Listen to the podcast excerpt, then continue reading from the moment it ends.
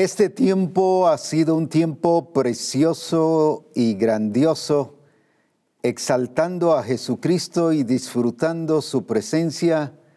Y hemos estado teniendo aquí un ambiente de celebración, de regocijo, de exaltación, como dije ya, a Jesucristo, porque su presencia ha sido tan real y tan manifiesta al punto que el gozo del Señor no solo ha sido nuestra fortaleza, sino la alegría, la presencia de Dios, eh, vemos en todo su manifestar. Y damos gloria a Dios por cada uno de ustedes que han eh, sobrepasado algunas limitaciones, algunos estorbos, y, la verdad es que estamos sorprendidos del esfuerzo que han estado haciendo muchos para ver el Congreso y los felicitamos, pero también de otros que han eh, hecho fiesta, también eh, se regocijan en los tiempos de comida, como ya se dijera en, los diferentes, eh, en las diferentes conferencias, de cómo se nota el ambiente y el espíritu que hay en cada uno de ustedes y desde ya les bendecimos en el nombre de Jesucristo. Es un ambiente que expresa libertad y que expresa una dimensión totalmente diferente. No es un ambiente de tensión y de presión y de esfuerzo, sino es un ambiente de regocijo, de, disposición y que se ve que el Espíritu Santo está obrando allá con cada uno de ustedes en las diferentes reuniones, sea en los templos, sea en casa, sea a nivel personal o en el grupo de comunión familiar no importa cuántas personas estén allí, el Señor se está moviendo de una manera grande y preciosa. Todo, todo el staff del Congreso les felicita y de veras les amamos. Hemos estado observando cada video, cada foto que nos han estado mandando y la verdad es que agradecemos al Señor por cada uno de ustedes y por ese espíritu y esa, esa hambre del Señor de recibir más y más de Él. Se nos ha estado hablando sobre la importancia de continuar, de avanzar de ver eh, que el Señor tiene un plan y un objetivo mucho más adelante y glorioso y que no nos quedemos viendo hacia atrás, sino que sigamos hacia adelante, como dijese el apóstol Pablo, prosigo hacia la meta, al premio de la soberana vocación de Dios en Cristo Jesús. Cuando entendemos eso, entonces estamos abiertos a lo que el Señor quiere pero tenemos una actitud de continuar, no de dejarnos vencer ni de estar conformados ni conformes a la situación que ya hemos vivido, sabiendo que lo que viene más adelante es mucho más glorioso. Como ya se dijese en las conferencias anteriores, no puede haber una expresión de Cristo si no hay una vida de cuerpo. Y no podía el Señor eh, eh, expresarse o no puede el Señor expresarse en las naciones si no hay un cuerpo que le represente aquí en la tierra. Y esa es la iglesia, es usted y soy yo. Somos la iglesia de Jesucristo, los nacidos de nuevo, y por eso Él dijo, eh, les conviene a ustedes, o sea, a ti y a mí y a, con los que Él les habló, les conviene que yo me vaya para que yo pueda enviar el consolador y de esa manera Él les va a guiar a toda la verdad y tomará de lo mío y os lo hará saber. Como se decía y dice la escritura, es el Espíritu Santo el que nos introduce al cuerpo al cuerpo de Cristo y por esa razón era necesario que Cristo se fuera y que así se exprese aquí en la tierra y le represente aquí en la tierra su cuerpo, porque Él como cabeza y su cuerpo aquí expresándose hacia las naciones. Así que no puede haber una expresión plena, grandiosa y gloriosa de la realidad de Cristo si no hay una expresión del cuerpo de Cristo, reconociendo a Jesucristo como cabeza de la iglesia y cabeza del cuerpo. Cuando funciona así, entonces las cosas suceden tal como Él ha dicho. Y como se dijese en la conferencia anterior, se dice o dice la escritura que no solo haremos las cosas que Él hace y que Él hizo aquí en la tierra, sino cosas mayores. Pero las cosas mayores no van a, a, pasar cuando estemos actuando de una manera individualista, de una manera personal. Está hablando de una expresión de cuerpo y por eso dice, yo me voy a ir, pero ustedes van a hacer las cosas mayores. En otras palabras, tomando como base lo que acabo de decir y lo que se dijo en la conferencia anterior, de la importancia del cuerpo y que es el Espíritu Santo el que nos introduce al cuerpo y que por eso era necesario que Cristo se fuera para que el Espíritu Santo viniese y así haya una función de cuerpo. Ahora, tomando eso como base, nos da a entender que no pueden suceder las cosas mayores mientras no hay una expresión de vida de cuerpo. No es por orar, no es por ayunar, no es por cantar, no es por ir y llevar nuestro colchón al templo y estar allí y, decir, si estoy aquí voy a hacer que el Señor me haga hacer las cosas mayores. No va a pasar. ¿Por qué? Porque Él ya ha dejado un diseño y su diseño es expresarse a través del cuerpo de Jesucristo y entonces sí suceden las cosas mayores. Pero como dijese el Señor, la hora ha llegado, el tiempo ha llegado de que el cuerpo de Jesucristo se expresa eh, dando a conocer a las naciones la realidad de un Cristo todopoderoso, Señor de señores y Rey de reyes. Por eso quiero que leamos aquí en Gálatas capítulo 3 y versículo 27, en la versión TLA, la cual fue donde terminamos en nuestra primera conferencia, y veamos qué es lo que el Señor nos está diciendo como base sobre lo que Él quiere que nosotros digamos. Porque cuando fueron bautizados, también quedaron unidos a Cristo, y ahora actúan como Él, una vez más, porque cuando fueron bautizados, también quedaron unidos a Cristo y ahora no dice actuaron ni dice actuarán, sino ahora actúan como Él.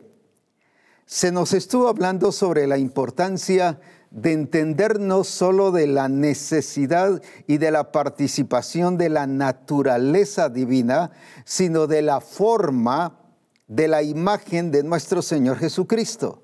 No es solo entonces tener la naturaleza divina sin seguir el proceso de transformación que nos va a, debido al desarrollo, debido a la expresión que tengamos que vamos entonces a ser formados por la obra del Espíritu Santo en nuestra vida, quien es el que forma y el que da a el que hace reflejar la imagen de Cristo en nuestra vida.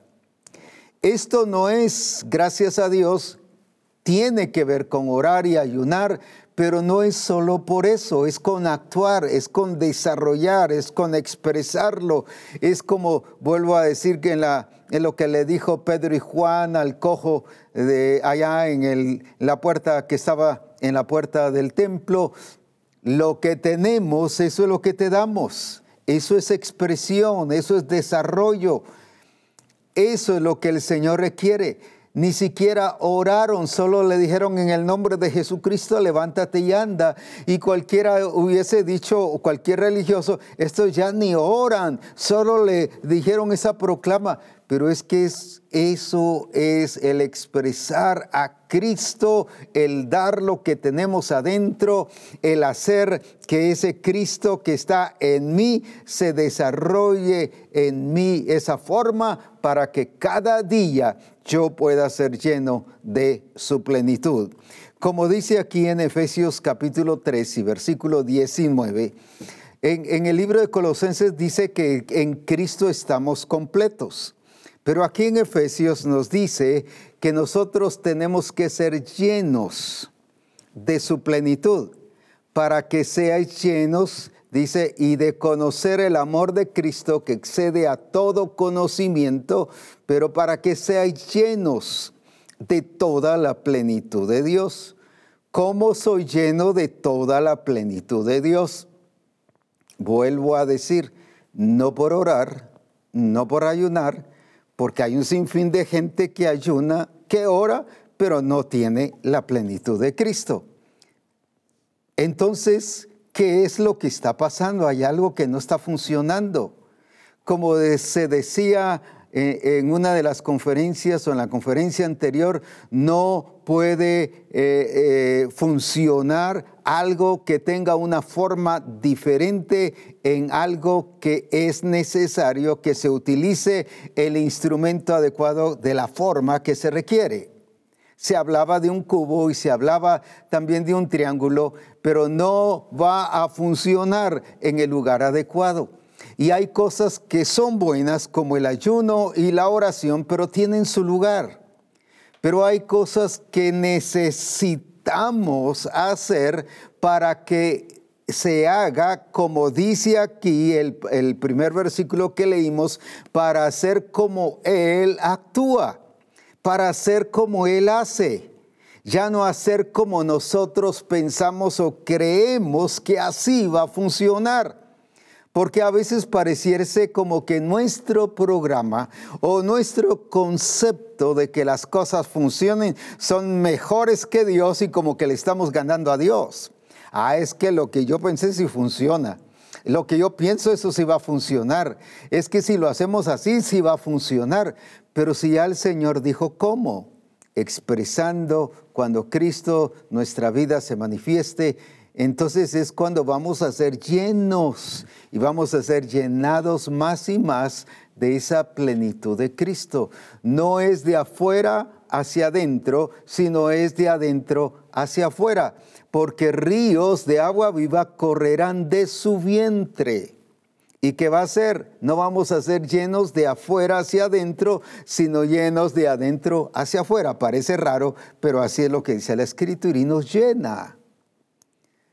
Es entonces allí donde entra la importancia de la expresión como cuerpo para que podamos cumplir el propósito y el plan del Señor y podamos avanzar de acuerdo a lo que el Señor quiere que nosotros avancemos. Ahora, ¿qué, qué, actitud producía esto en la vida del apóstol Pablo? ¿Qué es la actitud que el Señor quiere que también sea producido en nuestra vida. Leamos en Efesios capítulo 3 y versículo 1. ¿Y qué nos está diciendo el apóstol Pablo aquí? Por esta causa yo, Pablo, y mire la clara que es él. No está hablando de Timoteo, no está hablando de otros, está hablando de él prisionero de Cristo Jesús por vosotros los gentiles. Cualquiera hubiese dicho o dijera, bueno, es que estas son unas cartas de la prisión y dentro de ellas está la carta a los Efesios. Él escribió cuatro cartas eh, cuando estaba en la prisión, ya en su último tiempo. Una es Efesios, Colosenses, Filipenses y Filemón. Pero de esas cartas es Efesios. Y cualquiera dijera, bueno, es que está hablando porque estaba preso. No, aquí no dice que es porque estar preso, sino prisionero. Vamos a volver a leerlo, pero dice prisionero de quién? Prisionero de Cristo. Vuelvo a insistir, prisionero de Cristo. ¿Qué significa esto? ¿Qué es lo que el apóstol Pablo nos está diciendo? Él entendía muy bien lo que e, es estar prisionero, pero no desde una perspectiva como la que estuvo en varias ocasiones.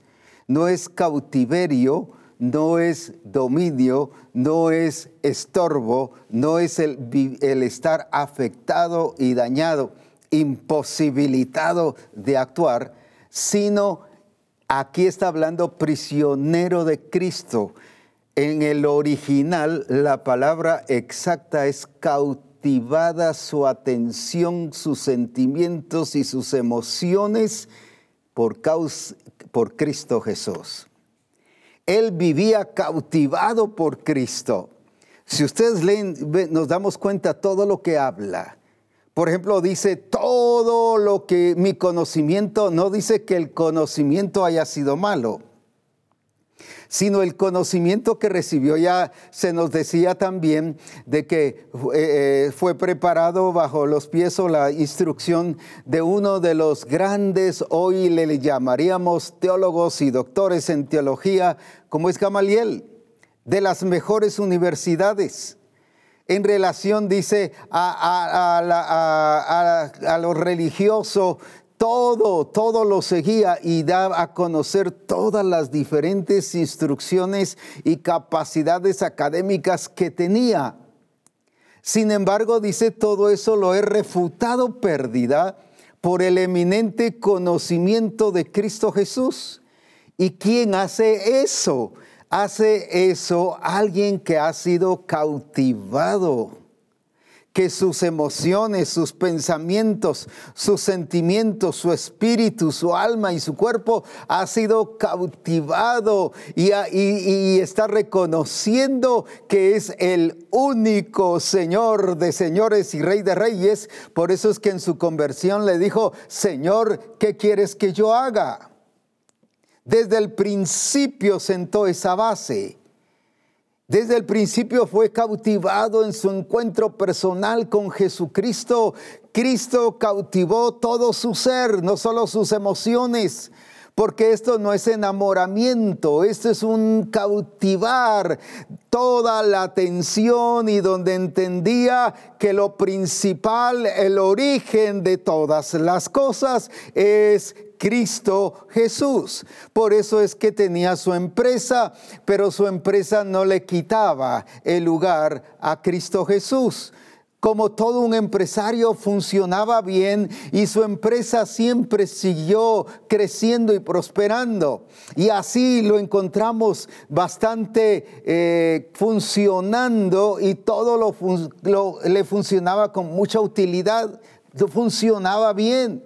¿Por qué? Porque Él le daba no la prioridad, porque Cristo no es una prioridad, sino Él le daba el reconocimiento de señorío a Jesucristo más que cualquier cosa académica, que su profesión, que cualquier beneficio, incluso cualquier ganancia. O sea, no solo lo que era pérdida lo rechazaba, sino dice cualquier ganancia. O sea, sí hubo cosas que él sintió y se dio cuenta que le beneficiaban, pero aún más que ese beneficio había no una doctrina, no una religión, no cualquier otra cosa, sino era una persona que había cautivado su corazón. El problema nuestro es que hay muchas cosas que han cautivado nuestro corazón y como se decía, Jesucristo llega a ser un segundo plano o una segunda opción o si hay tiempo.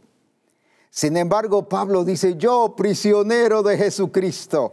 En otras palabras, Él cautivó mi atención, mi corazón, mi vida, todo y él sabía que allí, que por él, en él y para él se habían hecho todas las cosas. Él conoció con eso el origen y aquí nos está diciendo, por eso es que soy prisionero de él. Y como dije, no es una actitud de romanticismo, sino es una actitud de un reconocimiento de que quién es el Señor de su vida y quién es el que debe dirigir su vida y se originan todas las cosas.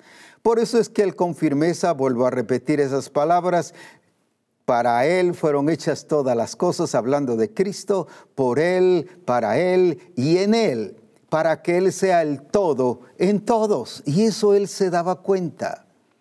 Y por eso digo, no era una actitud romántica. Yo recuerdo que hace muchos años se empezó a cantar un coro, me enamoro de él, me enamoro de él, me enamoro de él, y aparecía una cosa de enamorados pero era puro cuento, me enamoro de él, pero el que, los que menos o los que cantaban ese coro eran los que menos buscaban al Señor. Y solo lo cantaban porque el coro decía así, porque todo lo pensaban de una manera, de un enamoramiento, pero no de una entrega, no de una vida, porque él entendía, Cristo está en mí, Cristo vive Cristo en mí y lo que ahora vivo en la carne, lo vivo en la fe del Hijo de Dios. Así que no es de que me enamoro de Él, eso no está diciendo Él. Él está diciendo que Él era cautivado, que había alguien que había cautivado su atención. No era la cultura, no eran sus funciones o, lo que él había aprendido académicamente, no eran los lugares o las posiciones que la sociedad le había dado y que él había logrado alcanzar a través de las diferentes religiones que se había preparado, muy especialista en filosofía todo, sus conocimientos eran bastante profundos, muy altos, muy importante. Él entendía muy bien la filosofía griega y por eso era que, que atacaba todo aquello que, que, que la filosofía estaba estorbando y mostrando un camino diferente, esa preparación intelectual, ideológica que estorbaba a la iglesia, él lo entendía muy bien. Ahora, qué importante es entonces, porque él muestra que estaba cautivado por una persona llamada Jesús. La pregunta es hoy, ¿quién te tiene cautivado? ¿Algo material? ¿Una persona? ¿Finanzas? ¿Qué es lo que está cautivando tu corazón? Si tú dijeras como el apóstol Pablo, yo prisionero de quién, de qué. ¿Quién te tiene aprisionado? Pero aquí no es, como dije, que estaba en cadenas, que estaba estorbado, que no era libre, sino aquí está hablando, como dije ya en el original, es quien cautivó todo su ser, no solo su corazón, sino todo su ser, espíritu, alma y cuerpo, al punto que cualquier circunstancia difícil, cualquier prueba, cualquier batalla, él estaba apuntando al premio de la soberana vocación de Dios en Cristo Jesús. ¿Quién puede hacer eso? Solo alguien que ha, alguien que ha sido cautivado por alguien y sí había sido cautivado por alguien, por Jesucristo el Señor. Esto es lo que hace cuando yo estoy hundido a Cristo. Por eso es que hago las cosas como Él las hace. Pero no por obligación, no porque me estén forzando, no porque en la misión mucha demanda. Mire, ahí demandan mucho, piden mucho, exigen mucho. No, esas son actitudes carnales y de alguien que no está unido a Cristo. Pero el que está unido a Cristo, su atención es Cristo todo su objetivo es alcanzar todo aquello que Cristo ha trazado para su vida. No estoy diciendo que por eso tiene que dedicarse a uno de los cinco dones ministeriales o como dicen por allí, al pastorado. Usted puede ser todo un profesional o profesionista mostrando y revelando a Jesucristo como el Señor. Un empresario puede ser el presidente de la República, puede ser algún ministro. Tenemos en la escritura un rey David no por ser rey, por ocupar un cargo político, vamos a decir así, un cargo importante de dirigir no solo una nación, sino todo un reino, no dejó ni eso le estorbó amar a Dios sobre todas las cosas. Pero lo mismo tenemos un ministro, tenemos a José, llegó a ser el segundo después del faraón, alguien que ocupaba un lugar tan importante pero tampoco distrajo eso su atención ni ese trabajo le quitó. Así que eso de que, es porque es ministro, que porque es el presidente, que porque es congresista, que porque es aquí, que porque es allá, o que porque es un educador, o porque es doctor, o porque es un profesionista, que por esa razón no puede dedicarse al Señor. Fíjese que la escritura dice que David era profeta, siendo profeta David era profeta, pero su trabajo no le quitó su función ministerial, ni su función ministerial le quitó el lugar de su función como rey. Y además de eso tenía 11 empresas. ¿Cómo era que estaba dirigiendo entonces todo eso y cómo tenía tiempo para todo? Porque él tenía a Dios en primer lugar. Muchos creen que es de una manera religiosa y que si yo dedico tiempo para Dios, no me va a quedar tiempo para lo demás. Sin embargo, la escritura dice que cuando reconocemos que Él es Dios y que Él es el que nos enseña a hacer las cosas como deben ser, porque yo estoy unido a Él, entonces las cosas salen en el menor tiempo posible. ¿Por qué? Porque se hacen como Él ha dicho. El problema es que yo tengo que estar resolviendo problemas, eh, voy a decir así, al tener una empresa, y si no hago como él hace, entonces como hago como yo quiero, las cosas no resultan, no funcionan, que resulta un problema, que ya hay una, algo que se trabó por ahí, que ya al resuelvo, estoy perdiendo el tiempo. Y no lo estoy aprovechando. Cuando el aprovechar el tiempo no es solo hacer las cosas exactamente por la disciplina de mi tiempo, sino por hacer las cosas como Él las hace. Porque las hace en su exactitud, con mucha, no una disciplina de algo aprendido dentro de valores eh, terrenales, sino algo que tiene que ver con naturaleza. Sin embargo, David podía responder todo muy bien. José, un ministro, respondió muy bien. Daniel también después respondió muy bien. Y así pudiésemos poner ejemplos, o sea, sí hay ejemplos en la escritura de gente que tenía una profesión o que, ocupaba un cargo público, sin embargo dio la talla y reconocían al Señor como su Dios. Así que no tienes excusa para ninguna situación de estas. Si te defiendes, si dices, no, pero es que mire, las cosas, los tiempos son diferentes, eso ya es el agregarle, y como decimos aquí en Guatemala, el ponerle salsa a los tacos para tu defensa y para esconderte eh, eh, eh, y refugiarte en, en no tener ese desafío de hacer las cosas como el Señor quiere. Pero por eso Pablo decía, yo soy prisionero de Jesucristo. Oh, qué tremendo. Que cada discípulo de misión cristiana del Calvario dijésemos eso. No solo los ministros, sino todo discípulo. Yo soy prisionero de Jesucristo. Él ha cautivado mi corazón. Él ha cautivado todo mi ser. Aún en la empresa, Él manifestaba y revelaba los principios del reino de Dios en su empresa en hacer tiendas. Allí manifestaba la gloria del Señor.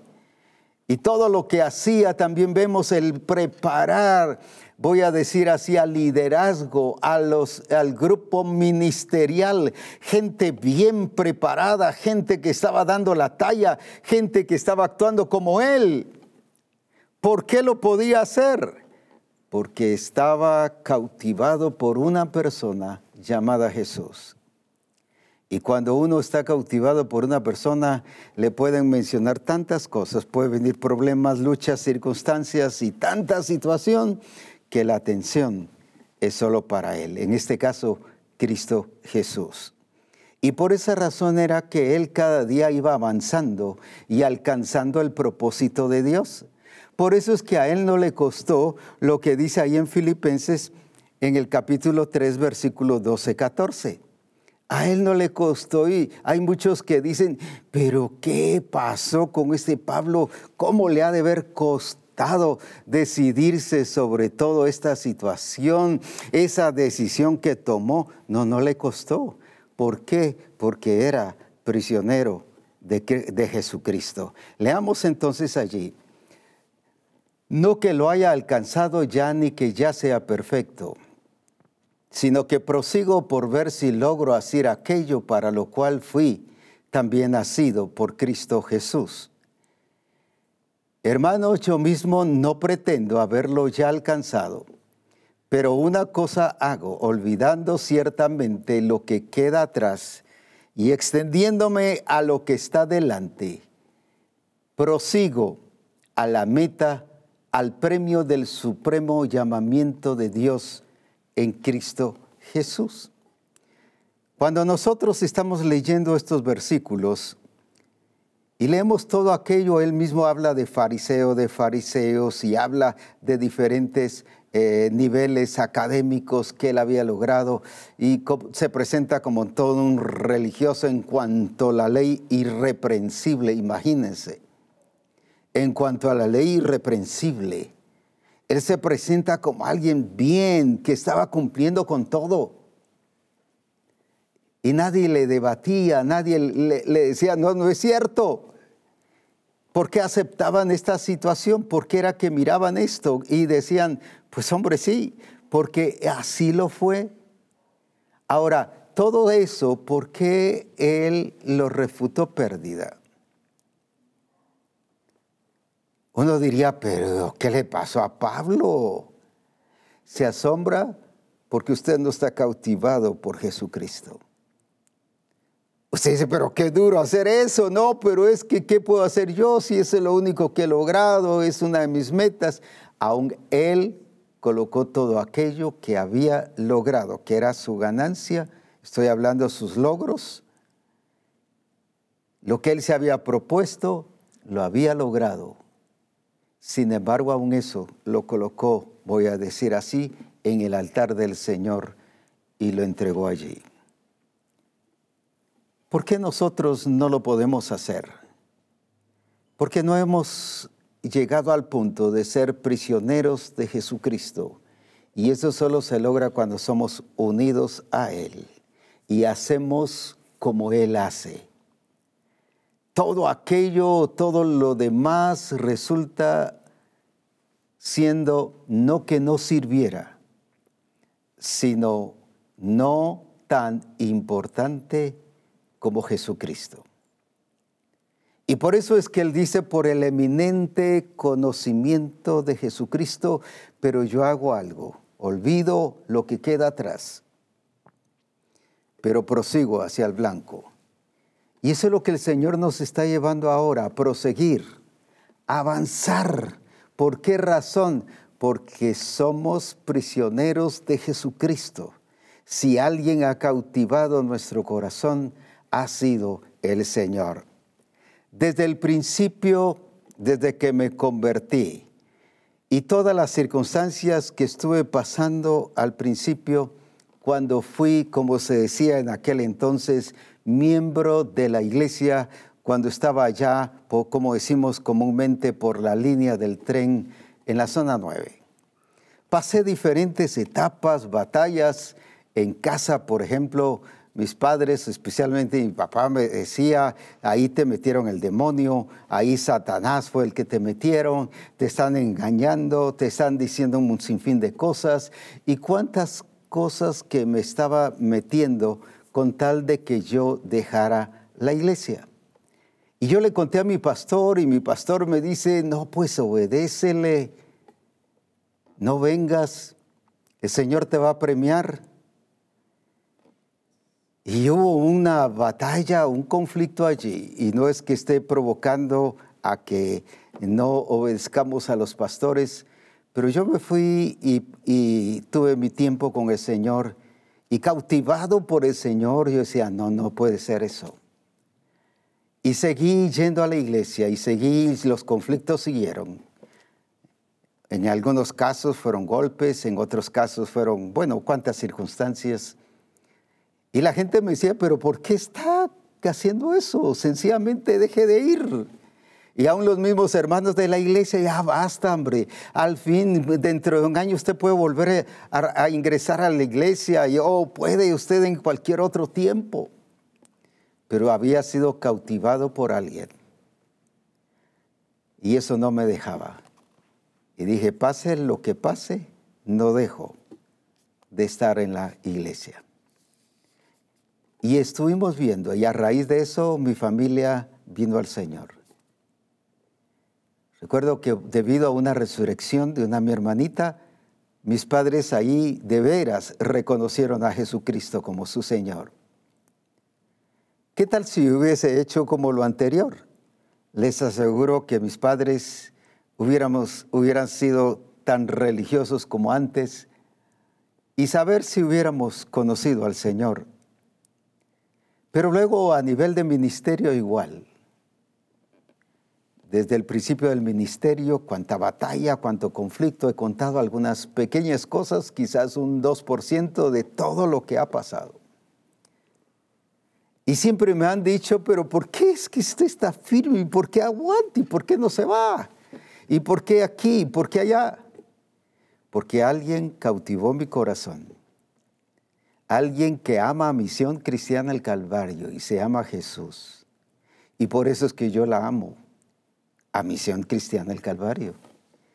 Y por eso es que yo le sirvo al Señor, pero también sirvo a Misión Cristiana el Calvario. Y así a nivel pastoral, cuando estaba pastoreando, cuánto conflicto, cuántos ofrecimientos que se dieron, viajes que sostenían y cuántas cosas que ofrecían. No dije, Él a servir a Él como Él quiere y como Él ha planificado. 57 años de servir al Señor. Y aquí estoy. Todo por qué puedo decir como el apóstol Pablo, prisionero de Jesucristo. Y han venido circunstancias difíciles, incluso a nivel personal, batallas, conflictos de diferentes circunstancias.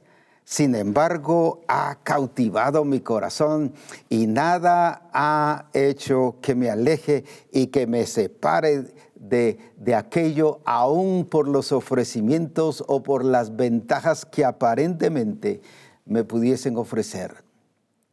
Sin embargo, Jesucristo es y ha sido mi Señor. Y yo puedo decir, como dije, prisionero de Jesucristo. Pero eso no solo me ha llevado a verlo a Él y a estarlo observando a Él y admirándolo a Él. Se recuerda lo que David dijo una cosa he demandado a Jehová y esta buscaré, que esté yo en la casa de Jehová, pero ¿para qué? No para ir a cantar coritos, como decimos hoy, no para ir a, danzar remolineando como antes se hacía. Yo danzo y creo en la danza, pero no a través de esos coros que ningún sentido tienen a nivel del Señor sino para exaltar a Jesucristo. Sí, entiendo todas esas cosas, pero ¿sabe qué dijo él? Para contemplar la hermosura de Jehová.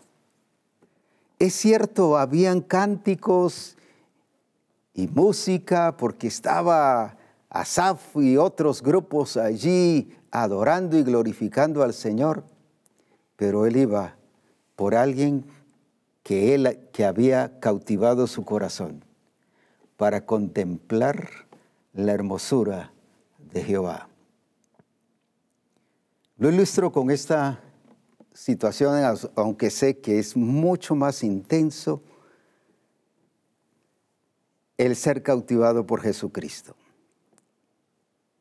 Estaba en cierto país viendo unas vitrinas, había unos zapatos por cierto, de mujeres. Y en eso se acerca, no sé si señora o, joven o señorita, y empieza a ver aquí y se va y se da vuelta y se da vuelta y, hubo un par de zapatos que cautivó toda su mente y se dio vuelta y vuelta y casi se tropieza y sigue y sigue. Yo dije, está, está contemplando algo y ese fue el que compró. Y de ahí me dice, es que ese cautivó mis ojos. Fueron cautivados por ese par de zapatos y por eso me lo llevo. Yo dije, ¿cómo es eso que un par de zapatos pudo cautivar a alguien? Cuanto más una persona llamada Jesucristo. Pero no le perdió la, la vista. Se fue y dio la vuelta alrededor de, de lo que era la vitrina hasta que se apropió del par de zapatos. Yo dije, cuán intenso debe ser ese amor y esa pasión por Jesucristo, que no haya nada ni nadie que nos la quite. No haya ninguna cosa, ni por muy importante que sea, que cautive nuestro corazón. Y por eso era que Pablo podía decir, yo todo lo refuto pérdida, así como nosotros dijimos ayer, pero ahora también, así como nosotros ahora estamos haciendo, prosigo al blanco. ¿Por qué es que vamos a proseguir? ¿Por qué es que vamos a avanzar? ¿Por qué es que vamos a alcanzar el propósito del Señor? No porque yo me determiné, no porque soy pilas, no porque soy aquí o porque soy allá. Sencillamente porque está cautivado por Jesucristo por el eminente conocimiento de Jesucristo. Al fin de al cabo, la vida eterna en eso consiste. Juan 17, 3 dice, esta empero es la vida eterna, pero ¿qué? No que te canten coritos, no que te conozcan. No estoy diciendo que cantar coritos sea malo. Pero hay gente que porque le canta coritos piensa que ya conoció al Señor. No, que te conozcan al único Dios verdadero y a Jesucristo a quien has enviado. Por eso es muy importante el amar a Dios sobre todas las cosas, porque nada ni nadie tiene el valor y la importancia que tiene Jesucristo, porque para Él fueron creadas todas las cosas, en Él, por Él y para Él. Alabado sea su nombre. Pero cuando entendemos esto, entonces todo aquello nos hace proseguir hacia adelante, nos hace seguir. Cuando la palabra proseguir no solo es seguir, sino es proseguir. O sea, cualquier obstáculo o barrera que haya, se brinca, se atraviesa, se salta, no se deja estorbar uno por nada. Sigue adelante, sigue adelante sigue adelante. Y eso es lo que el Señor ha estado retando y desafiando a Misión Cristiana el Calvario, que es el camino ahora a seguir adelante, porque el tiempo de las cosas mayores ha llegado. Pero ¿por qué? No es una proclama, no es un acto de fe, no estoy haciendo eso. Sencillamente estoy diciendo lo que ya el Señor dijo cuando Él venga, les dará de lo mío y os guiará toda verdad. Y habla la escritura que eh, hablando del Espíritu Santo nos sumerge en un cuerpo, eso ya está, el Espíritu Santo ya lo ha hecho en nuestra vida. Y estoy hablando de Misión Cristiana del Calvario ahora, lo ha hecho con gente de Misión Cristiana del Calvario, por lo tanto estamos como cuerpo de Cristo. Ahora ha llegado el tiempo de esa manifestación de las cosas grandes y gloriosas. Pero ¿qué es lo que tenemos que hacer? Avanzar. ¿Por qué? Porque las naciones están esperando la manifestación, no solo la creación, sino las naciones están esperando la manifestación gloriosa de los hijos de Dios. pero la creación está gimiendo a una por la manifestación gloriosa, por la libertad gloriosa de los hijos de Dios. El mundo está esperando que la luz les llegue pero no una luz como se dijese en estos días, colocada debajo del almud, sigue siendo luz, pero escondidos, como hoy se encuentra la iglesia. Y por eso dice, levántate y resplandece, porque ha llegado tu luz. Ha llegado el momento, ha llegado la hora que salgamos a influenciar a las naciones y que podamos nosotros también alcanzar a través de ese desarrollo y de esa expresión la plenitud total de Jesucristo en nuestra vida y seamos formados de acuerdo a la imagen de nuestro Señor Jesucristo. Pablo decía, estoy con dolores de parto hasta que Cristo sea formado en vosotros.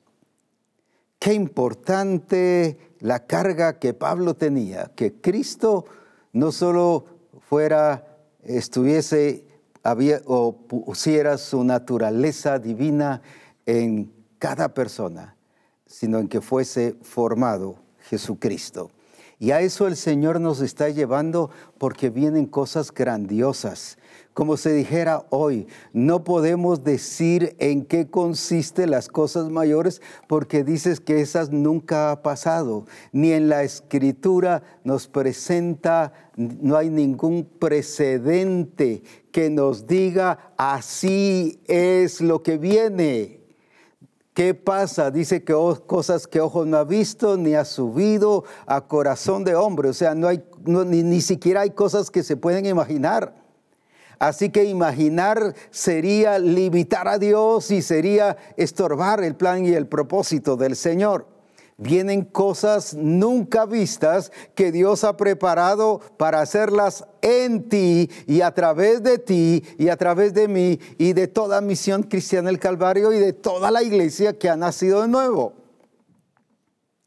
Por eso es que tenemos que estar listos y apuntar hacia algo glorioso.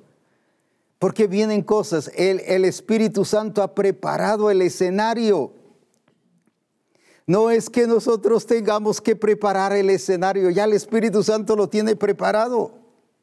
Si es sobre la cosecha, ¿por qué no estamos cosechando? Si la escritura, ¿qué dice? No dice el tiempo de la cosecha ya va a venir. Más bien dice, la cosecha está lista. Quiere decir que el escenario está listo. El Espíritu Santo ha preparado a la gente. ¿Qué es lo que nosotros tenemos que hacer? Conquistarlo como cuerpo de Cristo, ir por todas las naciones y hacer discípulos, bautizándoles en el nombre del Padre, del Hijo y del Espíritu Santo y enseñándoles a guardar todas las cosas que Él ha mandado, porque ahí está su presencia. Ahí es donde Él se manifiesta. Ahora, todo el escenario ya está listo. Nosotros oramos, Padre, prepara a la gente, mira el mundo, cómo está el sistema del mundo, todo lo que está provocando, estorbando que la gente se convierta. Esa ha sido la intención del mundo, pero la intención del Espíritu Santo o ya no es solo intención, sino ya tiene preparado el escenario. Por eso dice el Señor, el mismo Señor dijo, orad al Señor de la mies para que envíe obreros a su mies. El problema no es la falta de mies, es la falta de obreros, pero de gente que está capturada su atención y su corazón de Cristo y que entiende que ha sido llamado a ser productivo, que así como a Él se le transfirió y se le dio la vida de Cristo, que nosotros al evangelizar estamos transfiriendo la vida de Cristo y por lo tanto nos convertimos en personas productivas. Porque así como Él, el unigénito Hijo de Dios, pero al morir, ¿qué pasó? Ahí no solo es el unigénito Hijo de Dios, sino ahora el primogénito entre muchos hermanos, productivo. Y así es como el Señor quiere que el cuerpo de Cristo alcance las naciones. Pero lo mismo el escenario en los milagros. El Espíritu Santo se está moviendo para establecer orden en las familias, para establecer orden en la empresa, para establecer orden en tu profesión, para establecer orden eh, eh, eh, en tu servicio a Dios, en todas las áreas de tu vida. Ya el Espíritu Santo se está moviendo, está haciendo la obra. Lo que pasa es que no vemos que Él está obrando, pero porque nosotros no estamos obrando, no estamos trabajando y creemos que el Espíritu Santo es como nosotros que algunos ya se han jubilado y piensan que el Espíritu Santo ya está jubilado. O piensan que está descansando. Bueno, pues como, como, como yo estoy descansando, el Espíritu Santo está descansando. No, el Espíritu Santo sigue preparando el escenario. Y déjeme decirle, el escenario para las cosas mayores ya está preparado.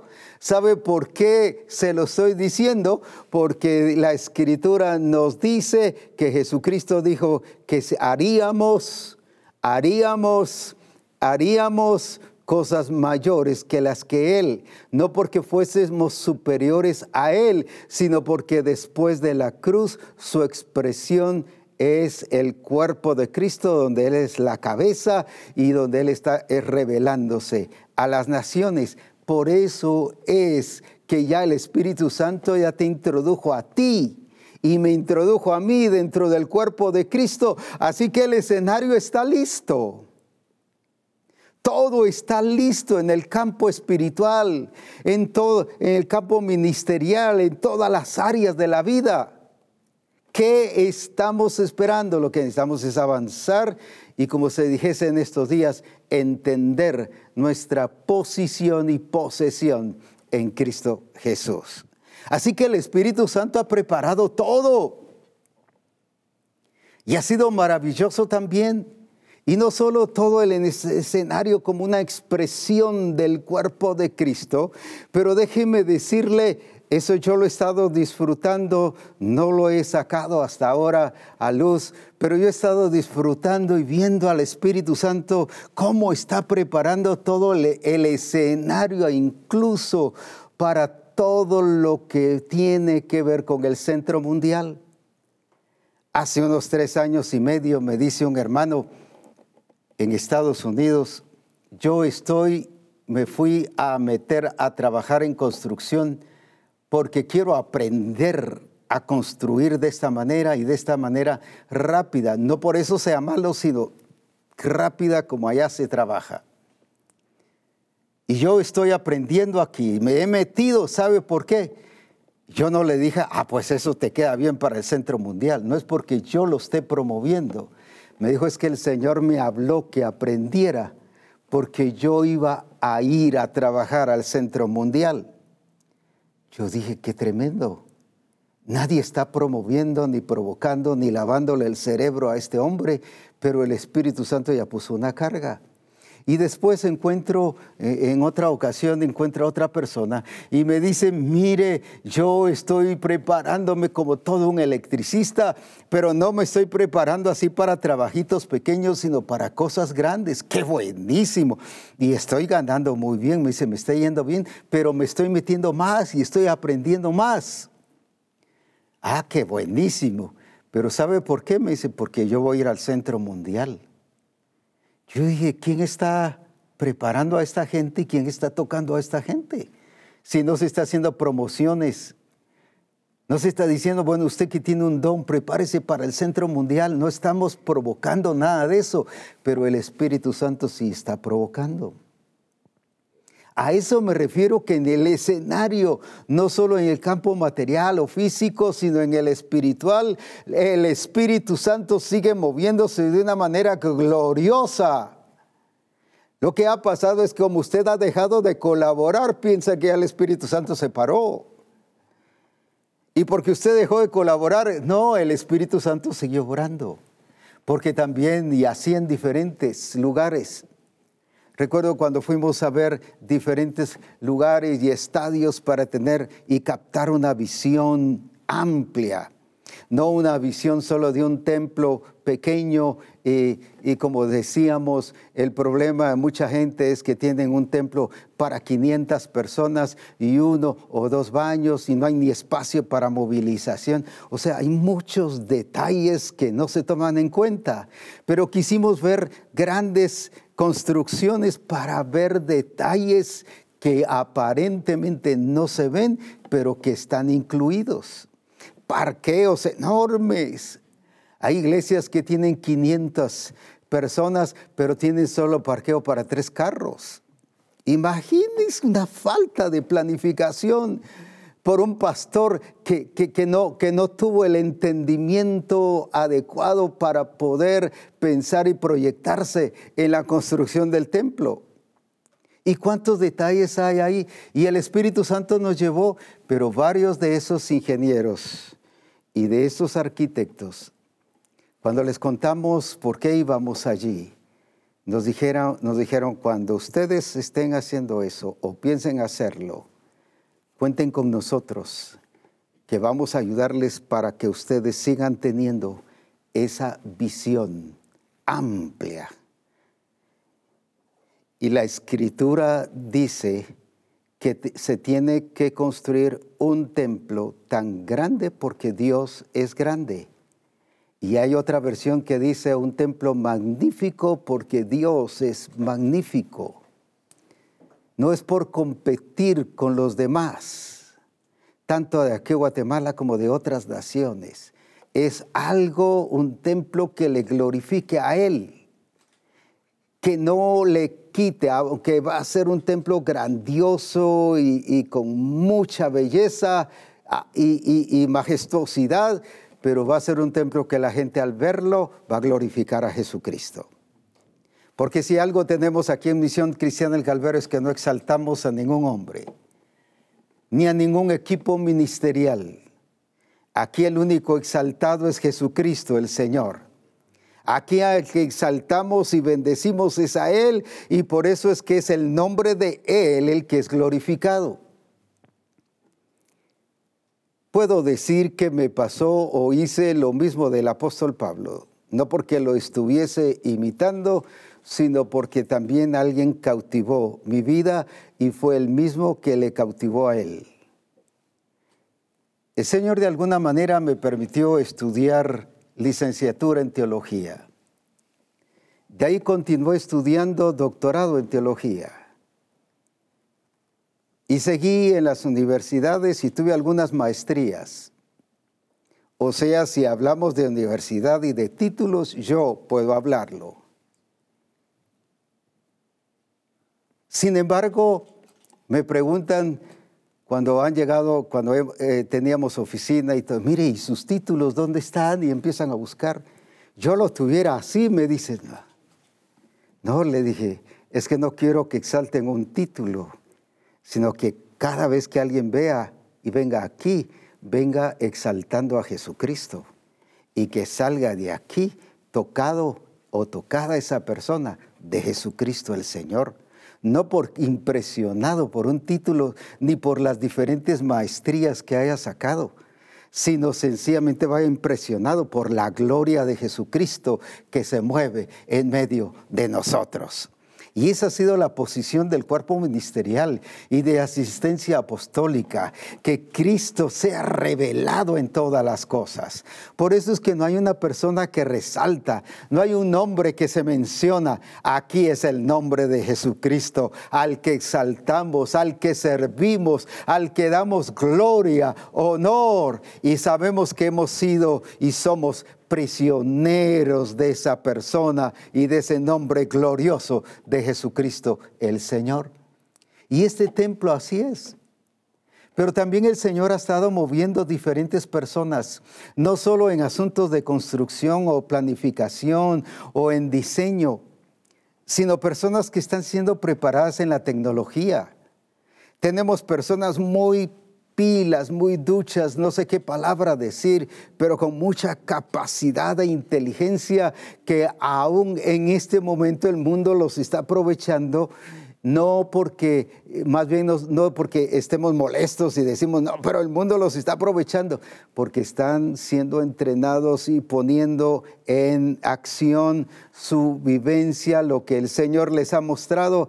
Y sabe que me han dicho varios de ellos, es que el Señor nos está entrenando para cuando estemos en el centro mundial y que la tecnología sea la más excelente posible. Así que el Espíritu Santo está poniendo en el corazón de la gente esto. Y también hemos empezado reuniones en las cuales se ha estado hablando sobre personas que han empezado a sentir carga y necesidad, no porque nosotros les hayamos hablado, sino porque ellos mismos nos han dicho, Dios nos habló y nos dijo que apoyáramos que apoyáramos financieramente para la construcción de este templo. ¿Quién está moviendo todo? Como dije, el que usted o yo estemos parados y callados no quiere decir que el Espíritu Santo nos está moviendo. Él se está moviendo en todo el escenario de la creación para conquistar las naciones, para llegar las naciones, alcanzar las naciones, porque ya estamos sumergidos en el cuerpo de Cristo y la expresión de Cristo hacia las naciones es Cristo a través de su cuerpo, a quien Dios ha encomendado que le represente, es su cuerpo aquí en la tierra, que es la iglesia. Así que todo el escenario está listo. ¿Quién lo está preparando? El Espíritu Santo. Y usted dice, ay, porque solo está viendo su iglesita o su grupo de comunión familiar. Y como su grupo de comunión familiar no crece, piensa que lo demás no está creciendo y que aquí no se está moviendo el Espíritu Santo y que por lo tanto no se está moviendo el Espíritu Santo en todo lo demás. Déjeme decirle, el Espíritu Santo está moviéndose en todas las áreas. ¿Y sabe qué es lo hermoso? Quiero que leamos aquí en el libro de Éxodo 31, del versículo 1 al versículo 6. Y mire la gente que el Señor está preparando precisamente a este, voy a decir así, a este nivel, gente que el Señor está preparando para la gloria de su nombre. Leamos ahí. Luego el Señor le dijo a Moisés, fíjese que es el Señor el que tomó la iniciativa fue el que le dijo a Moisés, no fue Moisés el que lo pidió, fue Moisés el que escuchó a Dios. Y luego el Señor le dijo a Moisés, y eso es lo que está pasando en medio de nosotros. No es por cuánto hemos orado, porque si fuera así ya el Señor se hubiera olvidado de nosotros. Muy poquitas iglesias y ministros me dicen, estamos en la semana de oración por el centro mundial. Pero si lo cuento con estos dedos, todavía me sobrarían unos. Si fuera así, pero como es soberanía de Él. Así que, mira, he escogido, fíjese que Él lo había escogido, no fue Moisés.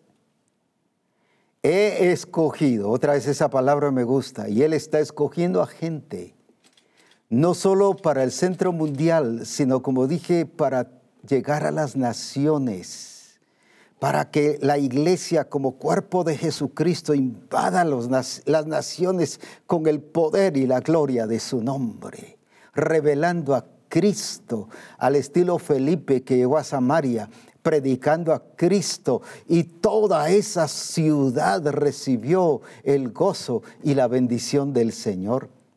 Alabado sea su nombre. Ahora, ¿quién tomó la iniciativa? Pero ¿quién tomó el control de esto?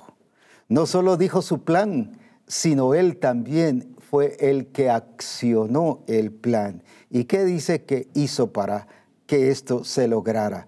He escogido específicamente a Besaleel, el hijo de Uri y nieto de Ur de la tribu de Judá, le he llenado del Espíritu de Dios, como me encanta eso, y le he dado gran sabiduría capacidad y destreza de toda clase de artes manuales y oficios. Quiero volverlo a leer.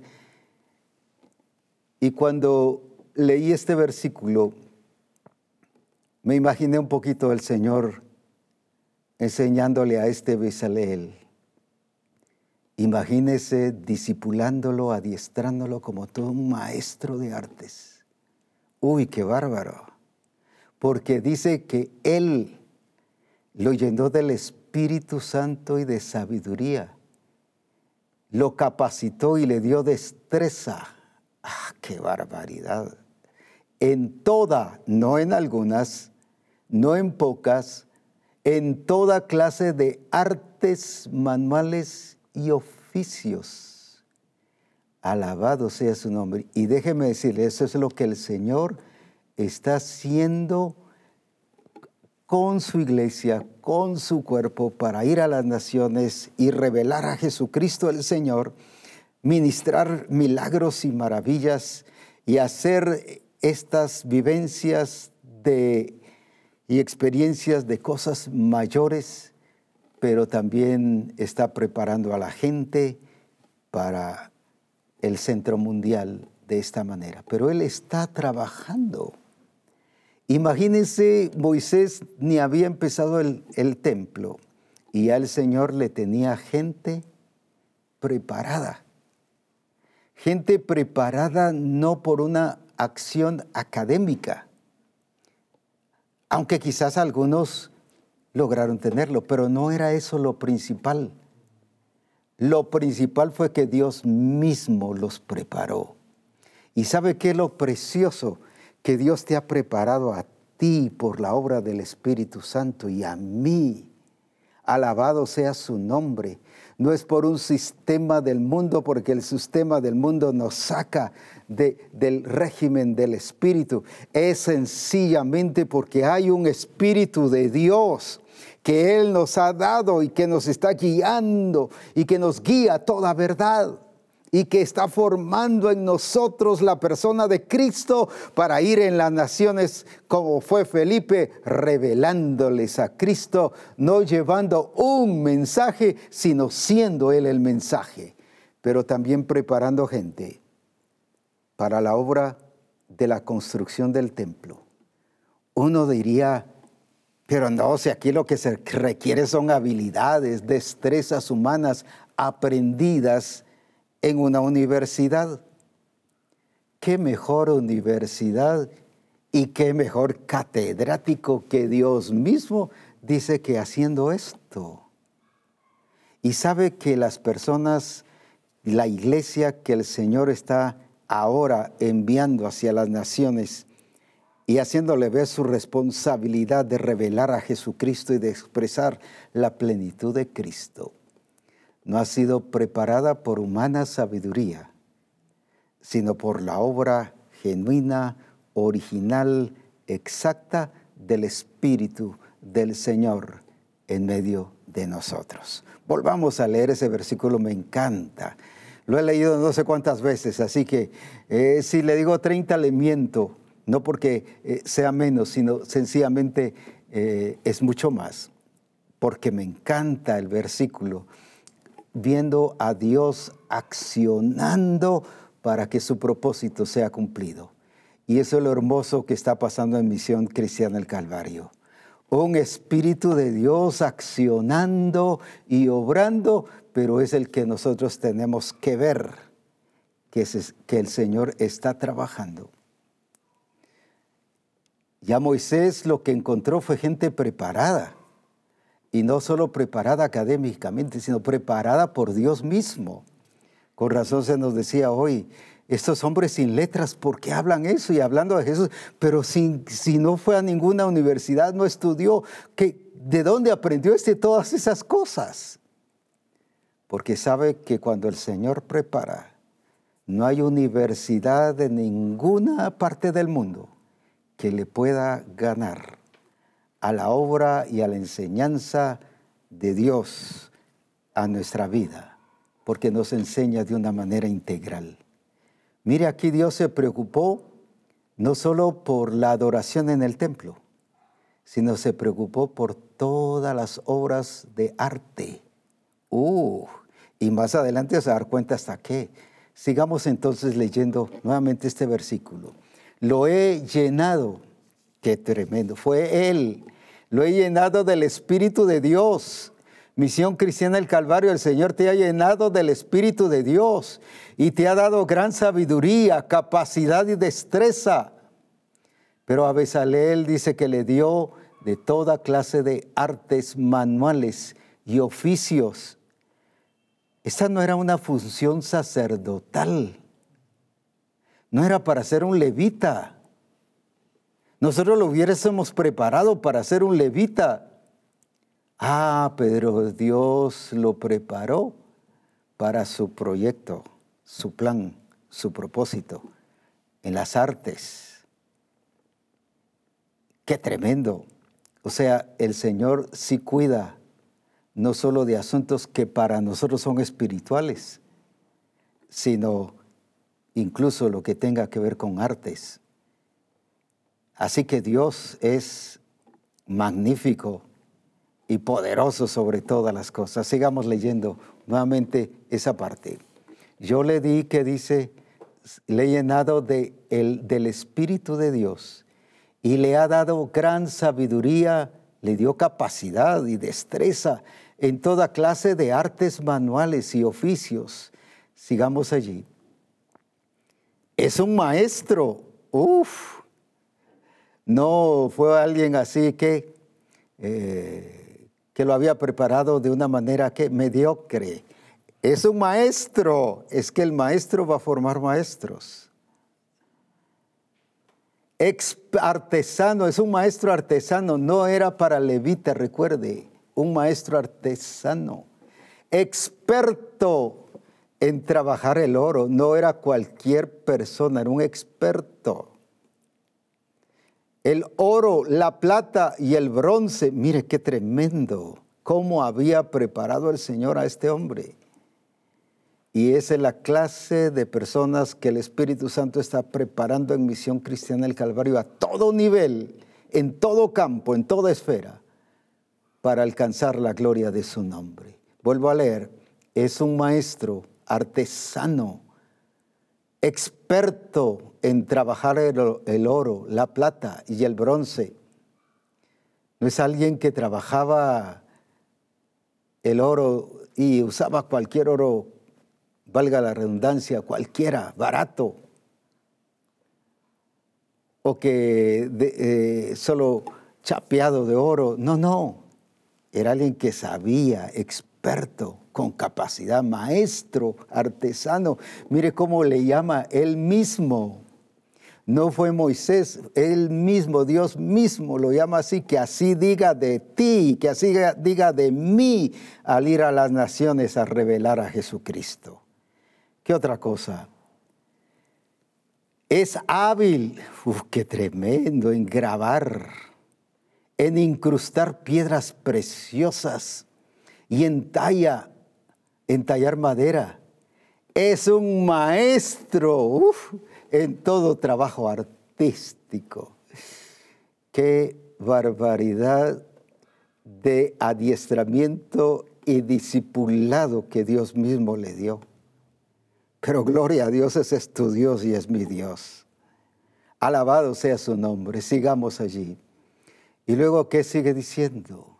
También he designado, fíjese que es pura soberanía de él. He designado personalmente a Oliab, hijo de Aizamac, no sé quiénes se quieren poner esos nombres, pero de la tribu de Dan, para que sea su ayudante. Mire qué clase de ayudante. Oye, albañiles que consiguen ayudantes que nada que ver. Además, ¿qué dice que ha hecho el Señor con él? Con Aoliab. He dotado de habilidades especiales.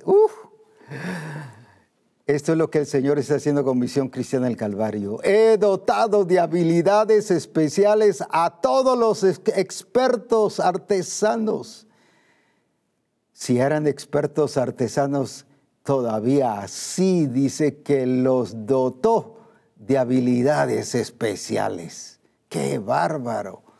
Para que puedan hacer todo, para que puedan hacer todo, otra vez, para que puedan hacer todo lo que te he mandado a construir.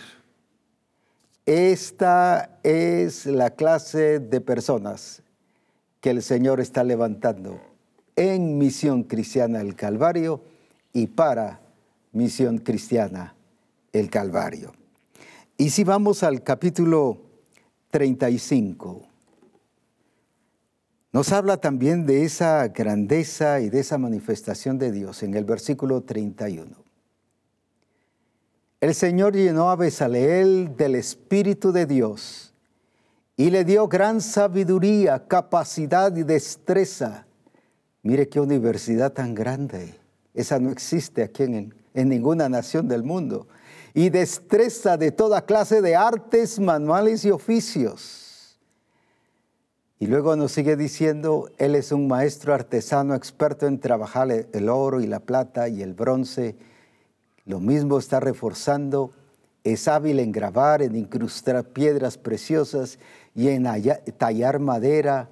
Es un maestro en todo trabajo artístico. Y luego el Señor le ha dado tanto a él como a Oliab, hijo de Aizamac, de la tribu de Dan, la capacidad, mire qué precioso, de enseñar a otros sus habilidades técnicas. Hoy cualquiera quiere enseñarle al otro solo porque le dio y le leyó una lección. Mire, para que le enseñe a otros qué hizo el Señor, le dio la capacidad de enseñar a otros. Qué lindo que cuantos pastores busquemos esa clase de gente. ¿Cuántas excusas tenemos en la construcción de templos? pastores que se la llevan de grandeza y que saben de construcción y que el Señor les ha hablado cómo es la construcción. Al poco tiempo el techo se está cayendo, al poco tiempo están pasando que las columnas están debilitadas. Y nos hemos basado, el Señor nos dijo que así construyéramos. No, el Señor no hace, mejor no digo la palabra, pero usted ya lo pensó. Él hace las cosas perfectas. Mire su preocupación, pero a la gente que Él ya había preparado para el templo. Y hoy nosotros escogemos a la gente desocupada y que no sabe hacer nada. Pues como está desocupado, que venga a trabajar, que venga a hacer. Y después parece como aquella torre, se me fue el nombre, creo que está en Italia o en alguno de esos países, Pisa, que está inclinada. Y el pastor se la llevó que el Señor le había dicho que así debería construir el templo. Con tomacorrientes que han sido puestos más altos que yo. Y una vez llegaba uno y ni yo alcanzaba y le pedí favor a alguien ahí que me ayudara. Y el pastor diciendo que el Señor le había guiado en la construcción del templo. Porque él y toda la gente que trabajó ahí, todos, ninguno sabía bien las cosas. Sin embargo, esta gente fue preparada en diseño, en artes. Y fíjese que también fue preparada para enseñar a otros. ¿Cómo me gusta eso? Pero en la escuela de quién? Del Señor. No hay universidad aquí que le llegue a ese nivel. Ni cualquier título que le llegue a ese nivel de estos. Pero ¿quién le enseñó? Él dice, yo le enseñé, yo lo elegí, yo lo preparé, yo lo llené. Uf, qué bárbaro. Y eso es lo que el Señor le está diciendo a Misión Cristiana del Calvario. Yo los he preparado, no solo para un centro mundial que tendrán, sino los he preparado para que como cuerpo me expresen en todas las naciones y sean mis representantes dignos que estén mostrando la grandeza de mi nombre. Y esa persona ha sido llamada tú y yo. Pero qué calibre, qué nivel es lo que Él quiere. Si Él ya te dio el Espíritu Santo, eso fue lo que le dio a Oliab. Y al otro, Besaleel, lo ha estado capacitando. Mire cuánto seminario, cuánto congreso el Señor nos ha dado, que nos ha dado capacidades. Y nos está guiando a desarrollar esas capacidades. Pero gloria a Dios que ya ayer el Señor nos mostró que esas cosas, ese conformismo y esa pasividad ya se quedó en el pasado. Ahora es el momento de que eh, Moisés tenía que poner a trabajar a esta gente. Y el Señor me dijo, es el tiempo que pongas a trabajar a Misión Cristiana del Calvario en todos los niveles, porque mi espíritu ha estado preparando todas las cosas. Y mi espíritu ya tiene preparada la gente. Como dije, ya nos introdujo a un cuerpo, ya nos llenó del espíritu, nos ha dado palabra, nos ha dado revelación, tenemos a Cristo, tenemos su naturaleza, está formando a Cristo en nosotros. La pregunta es, ¿qué estamos esperando? Si preparó a esta gente no era para que estuvieran allá escondidos. Si preparó a Oliab y a Besaleel no era precisamente para que estuvieran por allá escondidos, siendo luz pero debajo de un almud. Era para que resplandecieran.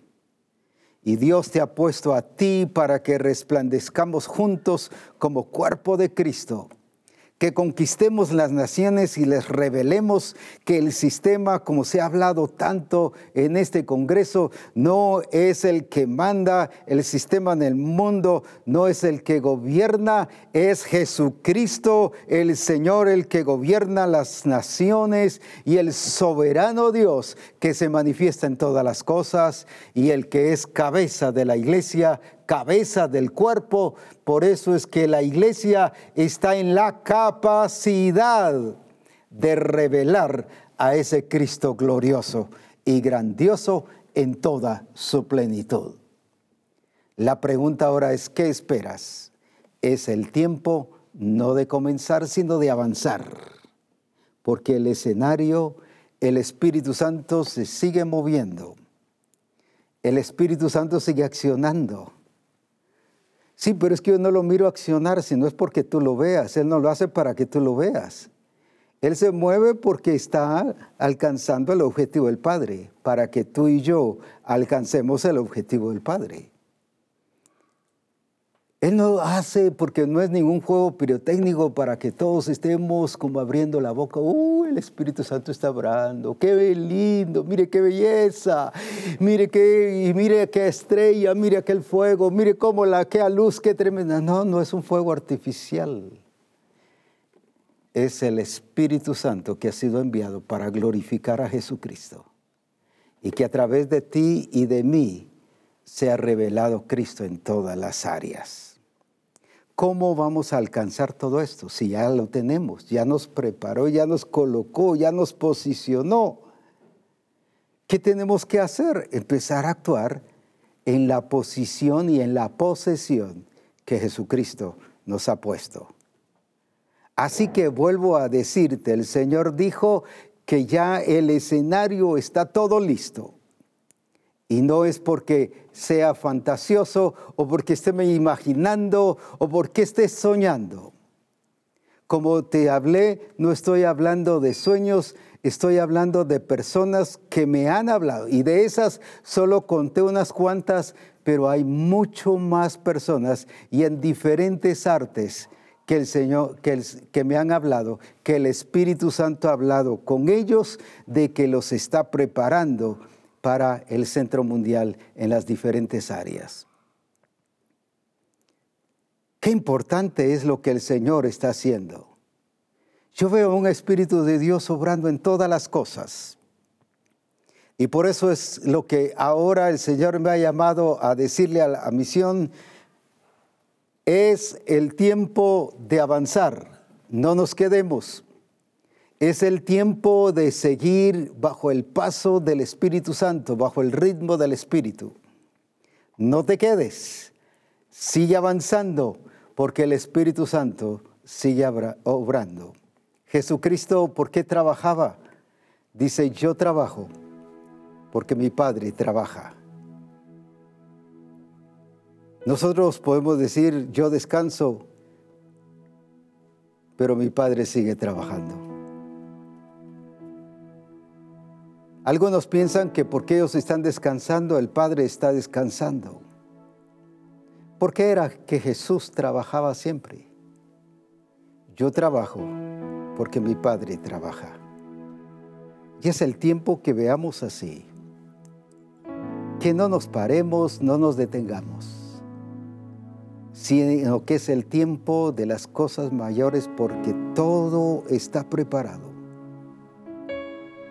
Todo está listo y no es una fantasía, es una realidad. Ya no son sueños ni son promesas que el Señor dijo que iba a preparar gente, ahora la misma gente me lo está diciendo a mí.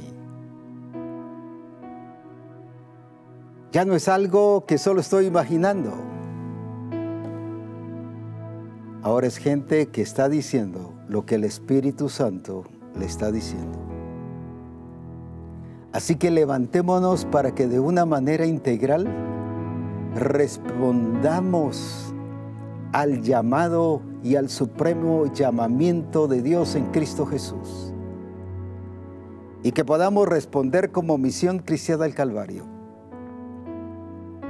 Y que podamos participar en ese diseño de Dios y propósito de Dios. Y que seamos colaboradores de Dios. Pablo dijo, yo soy colaborador de Dios pero no así como un ayudante. Es un colaborador que está participativo, activo, presente, comprometido, que conoce todas las cosas, que no hay que estarle eh, llevando como con grúa, sino que el que hace que las cosas sucedan. Eso eres tú y ese soy yo. Y el Espíritu Santo no te ha preparado para ser alguien con un entendimiento de una media función. Le habla de maestro, le habla de experto, habla de gente capaz, diestra, uf. Y eso es lo que él quiere decir y dice de Misión Cristiana del Calvario. Así que vuelvo a repetirte, el escenario está listo. ¿Qué tenemos que hacer? Involucrarnos y ser participantes de la naturaleza divina y de Cristo y participantes de su herencia para revelar a las naciones que Jesucristo es el Señor y que el sistema y que la potestad de las tinieblas sigan entendiendo y sabiendo y conociendo que Jesucristo es el Señor y que nosotros como su iglesia somos más que vencedores. Exaltemos el nombre de Jesucristo.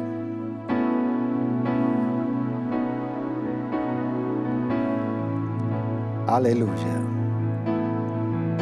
Exaltemos al Rey de Reyes. Tu grandeza y tu poder no tiene límites,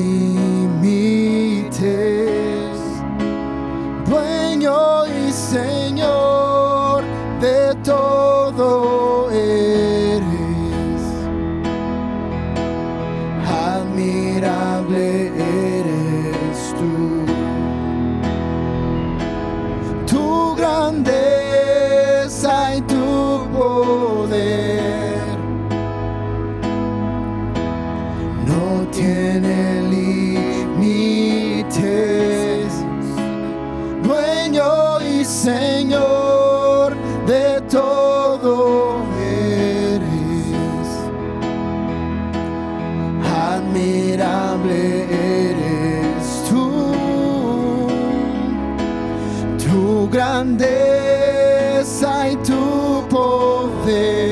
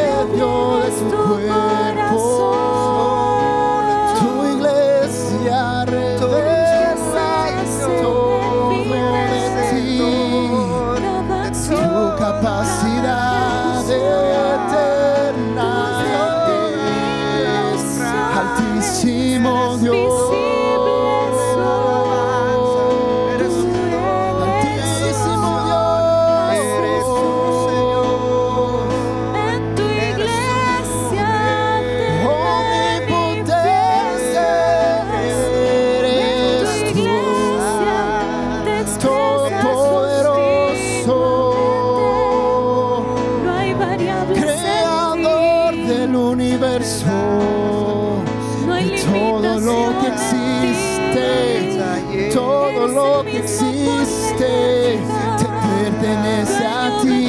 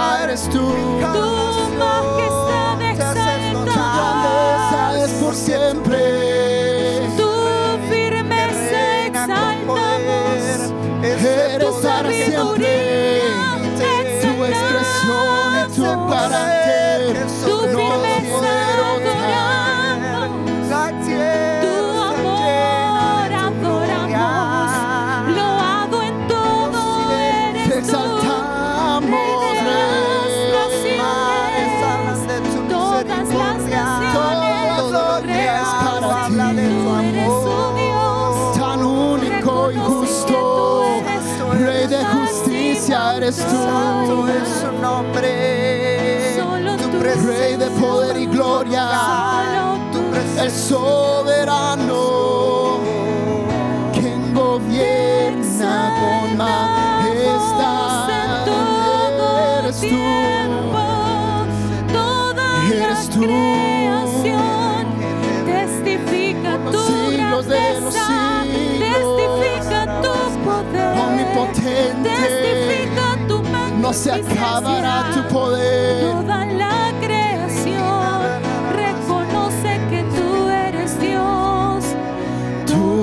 someday.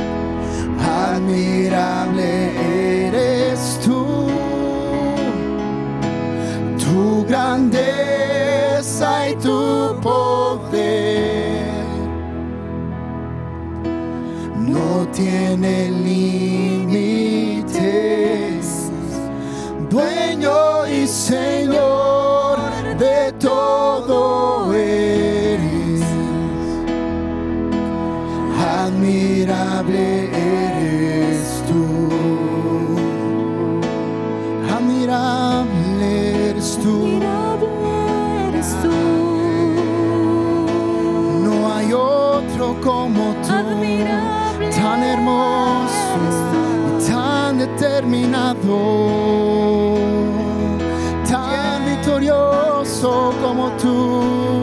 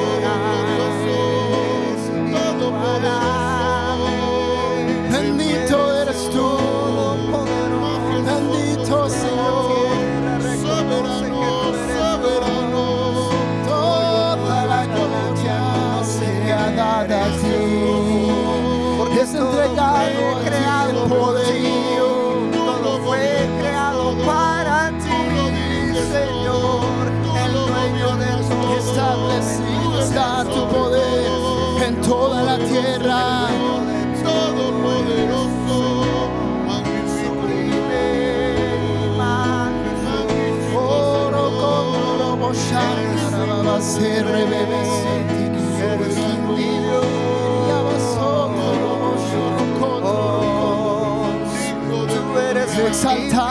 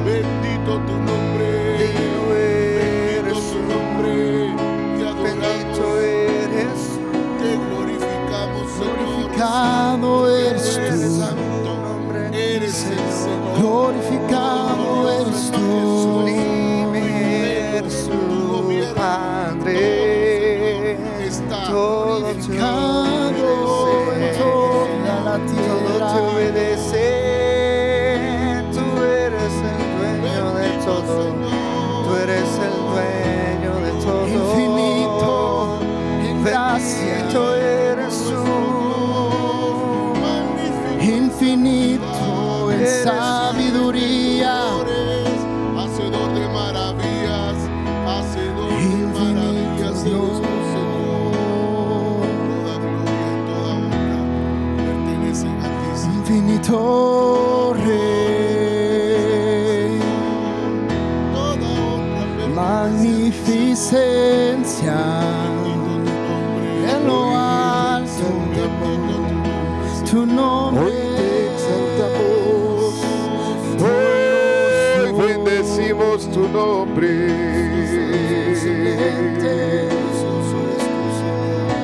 eres el Dios que gobierna, eres el Dios que reina en los cielos y en la tierra. Hoy te exaltamos, hoy te bendecimos, te damos gloria a ti, te damos honra, te damos exaltación porque tú eres digno, porque tú eres exaltado, porque tú eres digno de ser glorificado, porque no hay otro como tú, el Dios que ejecuta su poder, el Dios que extiende su dominio, el Dios que reina,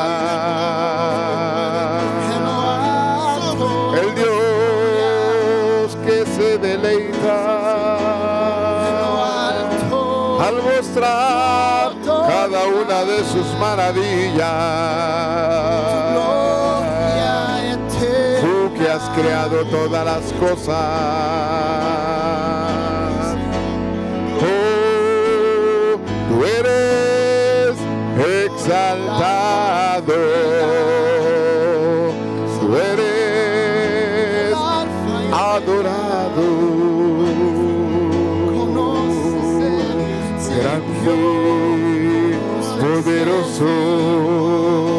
Fuerte, invencible, vencedor, porque tú gobiernas, porque tú ejecutas.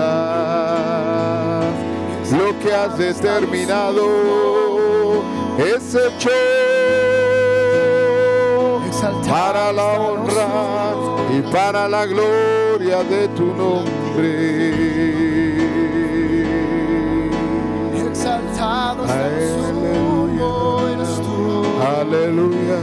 Tu poder nunca puede acabarse. Excelso eres tú. Eres En toda tu expresión. Si eres Tu forma de ser es digno de ser alabado, digno de ser adorado por siempre y siempre, siglos de los siglos, por los siglos de los siglos, y terminas lo que has determinado en los cielos. Nada de lo que haces verdad. tiene error. Nada de lo que haces tiene falta. Te exaltamos, el te bendecimos.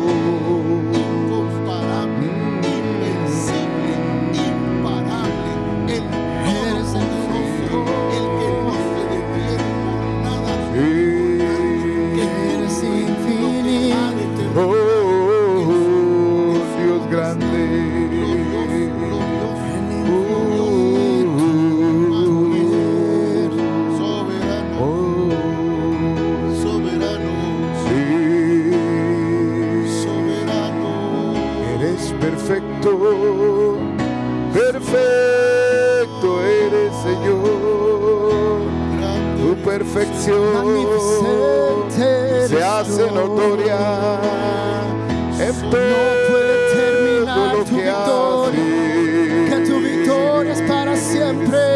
Ese eres tú. Tu victoria es para siempre. El Dios de toda gracia. El Dios que perfecciona. El Dios Ningún enemigo puede levantarse contra ti, Gloria, gloria, Gloria, gloria, gloria, gloria. Y tu poder. Oh, aleluya, aleluya.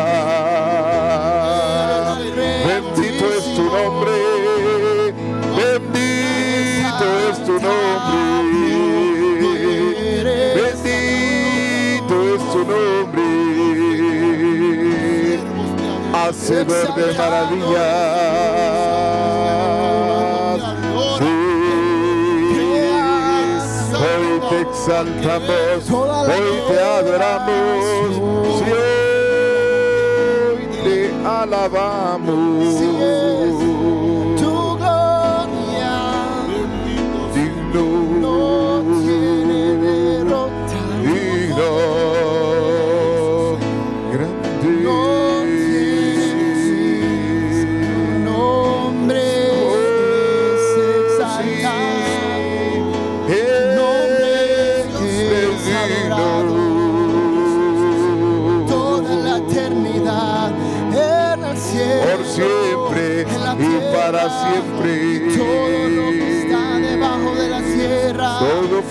Creado por ti. Todo Existe fue para creado por ti, para ti.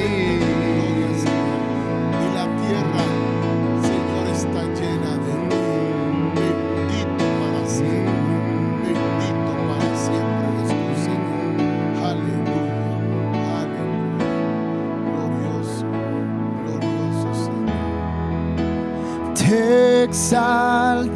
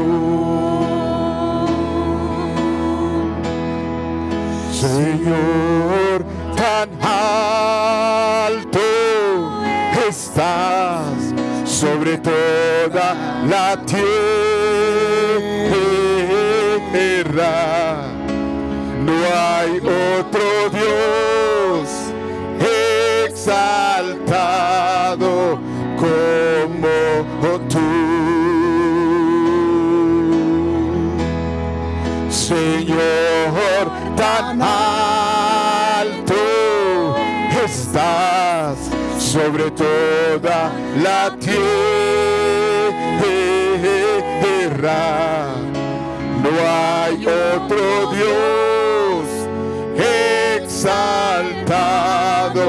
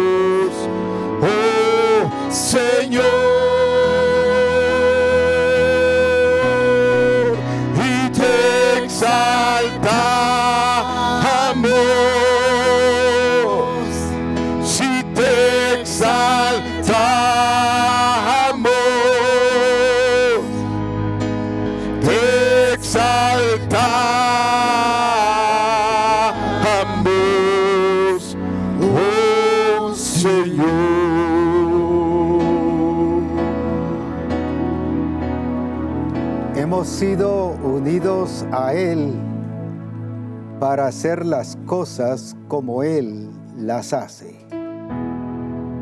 Y el Espíritu Santo nos ha preparado para eso. Así que hacer eso, hacerlo, no a pensarlo si lo va a hacer, sino hagámoslo como Él lo hace para la gloria de su nombre.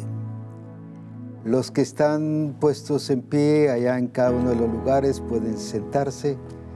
Solo quiero dar algunas palabras de agradecimiento, especialmente a los conferencistas, al apóstol Ronald, a hermana Marinelva de Castillo, al profeta Ronnie y al profeta César del CID, quienes nos han dado la palabra que el Espíritu Santo ha querido que nosotros tengamos.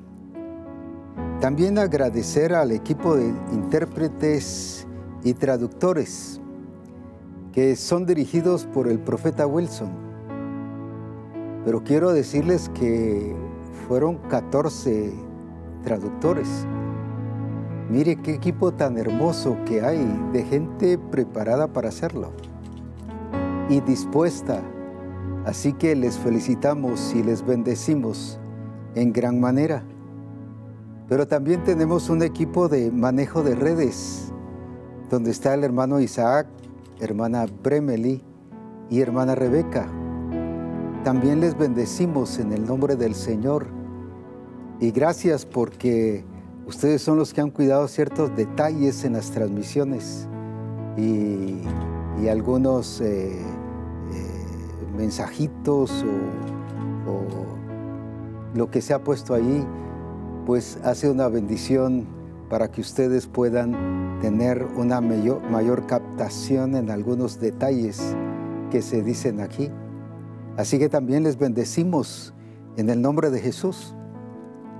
Hay alguien que también nos ha cuidado mucho nuestra presentación, nuestra imagen. Hermana Marinelva, en relación al maquillaje, y ahí está el tanto. Y cualquier oportunidad que tiene, ahí está lista para actuar y participar.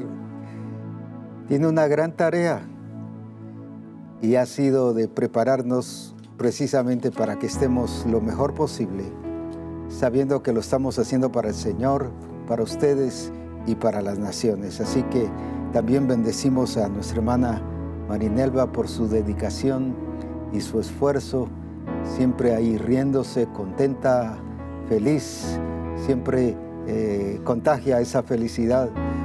Cuando uno está siendo eh, maquillado y preparado para presentarse ante ustedes, aquí sí que Dios les bendiga. Pero también tenemos el staff de multimedia aquí que ha trabajado, aunque hay otro grupo de personas trabajando en casas, pero aquí, por ejemplo, dirigidos por el apóstol Ronald, también está el hermano Juan Ramón, quien estuvo desempeñando una función muy importante en cámaras eh, y también en controlar algunas cosas eh, de mensajes que llegan o de contactos que llegan. Y también el hermano Jairo, Dios te bendiga, bendiciones. Siempre tu participación aquí es muy importante y nos bendices pero el hermano Brandon también. Dios te bendiga, bendiciones y no solo has venido a ayudar, sino a participar, te metes en todo. Eh, cuando estamos hablando de temas muy importantes, así de, lo del Señor y todo, ahí estás presente y a veces participas y decís, y, y, muchas de las cosas o varias de las cosas que has dicho nos han servido. Y así que tu participación muy importante. Dios te bendiga y te has dejado venir desde allá de, donde están ministrando tus papás. Y gracias a Dios también los bendecimos a ellos por permitirte que estés aquí. Dios te bendiga grandemente. Pero también está Elsie, quien se las ve todas ahí.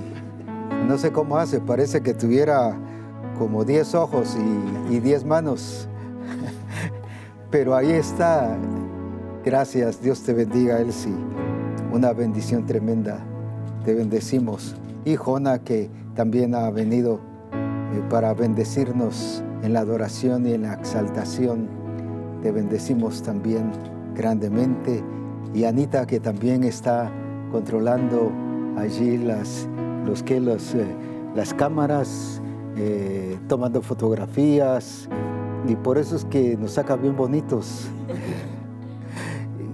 Busca cada posición la mejor que se pueda y, y por eso si ustedes también tienen la información adecuada de lo que está pasando aquí también. Así que Dios les bendiga y nos estamos gozando grandemente por lo que el Señor ha estado haciendo. Pero también hemos estado siendo bien alimentados. La sede central se ha mandado con los almuerzos y mucho detalle, no solo con el restaurante, sino con la comida y que uno puede pedir con el restaurante, aunque el otro pida de otro restaurante, pero ellos han hecho el esfuerzo de que tengamos la comida que nosotros consideramos. Nos han dado los tres almuerzos y dos eh, almuerzos también para, para el staff. Así que eh, qué, qué importante, Dios les bendiga, sede central, que la bendición del Señor siempre sea sobre sus vidas. Pero también Sarita, Débora y Elsie nos dieron un coffee break y les felicitamos. Son señoritas de la sede central y, y ahí gozosas de servirnos ese coffee break y nosotros por supuesto gozosos de disfrutar ese coffee break también. Así que no sé por qué veo al, al, profeta César y al profeta Ronnie más contentos ahora, pero es por todo esto que esas atenciones que nos han dado. También el hermano Uriel Arana y, y Samantha Domínguez que dieron el almuerzo del staff de un día. Así que Dios les bendiga y desde aquí les agradecemos sus atenciones. Patti Revolorio que también estuvo enviando unos frijolitos y un ponche por ahí. Así que gracias. Eh, comiendo aquí esos frijolitos y participando también de ese ponche que nos bendijiste, Dios te bendiga. Y la familia García eh, de México que sembraron también para dos desayunos y los bendecimos. Mire qué importante. Y luego también Sharon Castillo quien nos dio un desayuno.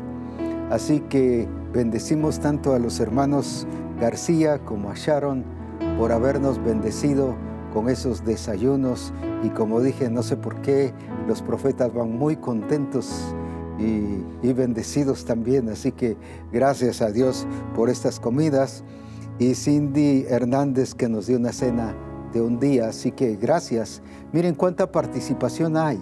Además de las ofrendas y siembras que sus iglesias han mandado o que a nivel personal también ha mandado, que nos ha servido para el resto de actividades o de detalles que conlleva un congreso. Ustedes no se imaginan la inversión que requiere, pero ustedes hacen posible que es, cada congreso se lleve a cabo con todo el éxito y con todo el logro. Así que gracias por cada iglesia, por cada familia, por cada persona que ha sembrado. Les bendecimos en el nombre de Jesús y que cada día la gloria del Señor. La familia Mesa que siempre ha estado al tanto de los implementos, implementos de la cena del Señor aquí y que tengamos el agua suficiente para beber aquí el grupo y, y algunos dulces o cómo me cuidan al grupo aquí. Dios les bendiga. Así que eh, todo el grupo estamos muy agradecidos con ustedes. Dios les bendiga. En otras palabras, tenemos una gran cantidad de personas, tanto ustedes como los que he mencionado aquí, que nos hacen y nos bendicen mucho. Nos sentimos muy que privilegiados del Señor de poderles servir y de poder hacer las cosas que el Señor quiere que sean hechas y exaltamos al Señor para la gloria de su nombre. Así que bendecimos por todo el grupo que ha estado sirviendo al Señor. La verdad es que eh, no es solo conferencistas, ya ven toda la gama de personas que, que participan en este congreso y eso es que no es un congreso presencial, pero sin embargo sí se requiere de un gran movimiento y de mucho accionar. Y José Mesa que también nos ayuda en el arreglo en la colocación de este lugar también juntamente con todo el grupo aquí y con el desarme de las cosas también. Así que Dios te bendiga José y que la gloria del Señor sea para tu vida también. Así que vamos a dar gracias a Dios por este hermoso congreso, por, por la obra del Señor, sus preciosas y maravillosas bendiciones, por ustedes, por todo este grupo que hemos mencionado aquí.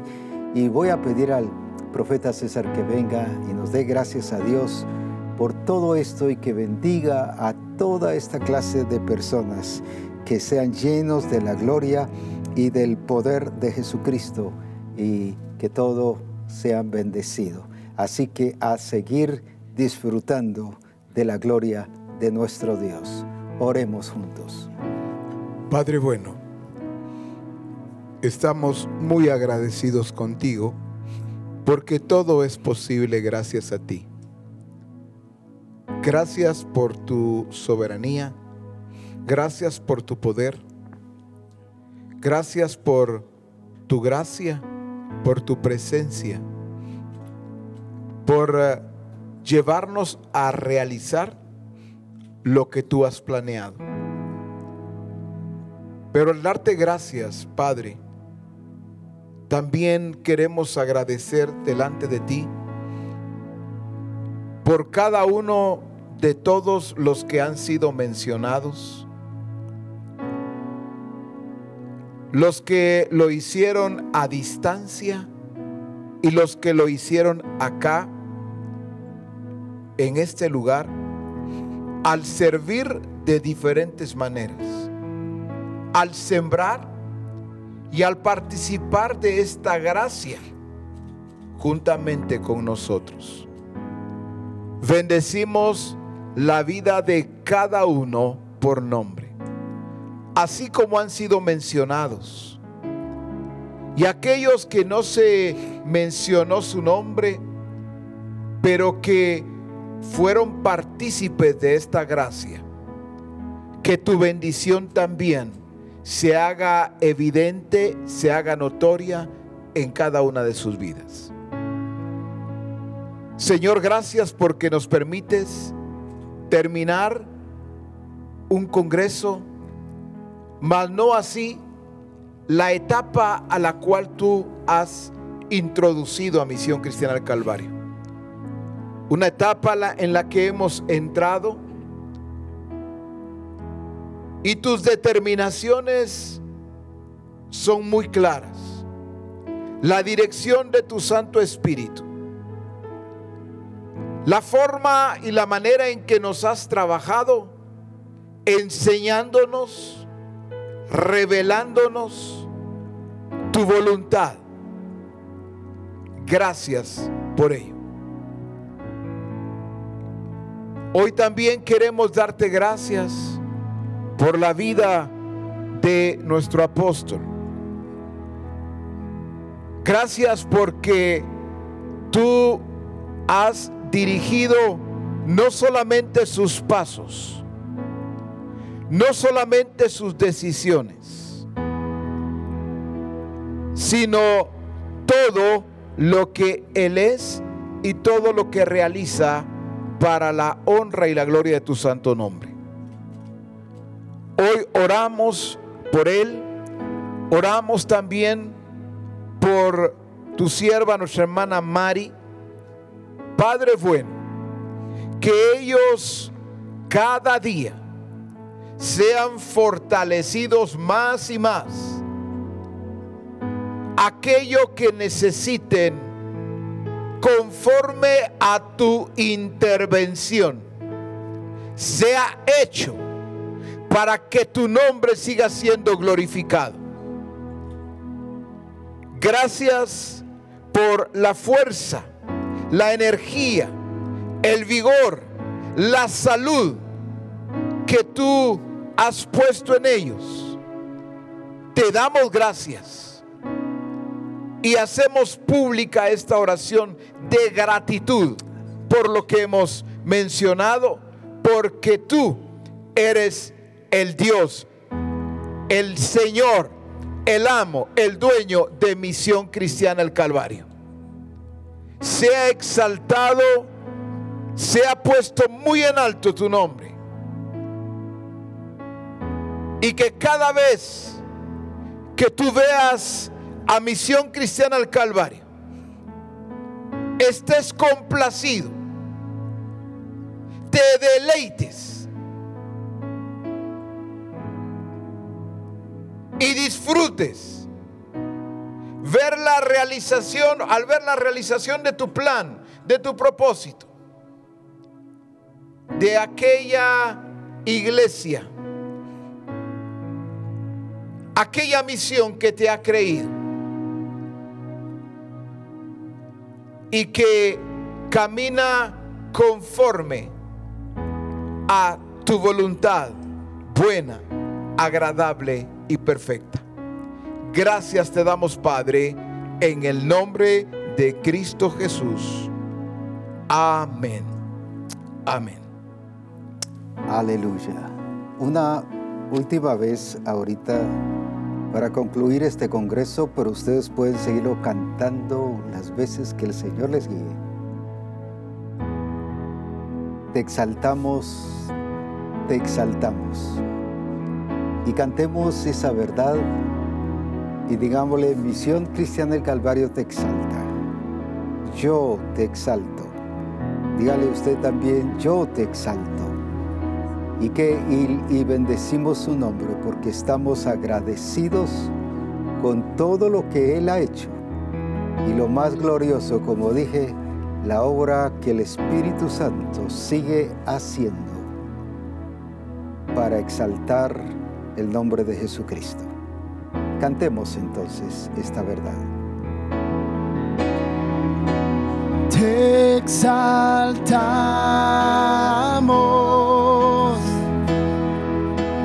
te exaltamos,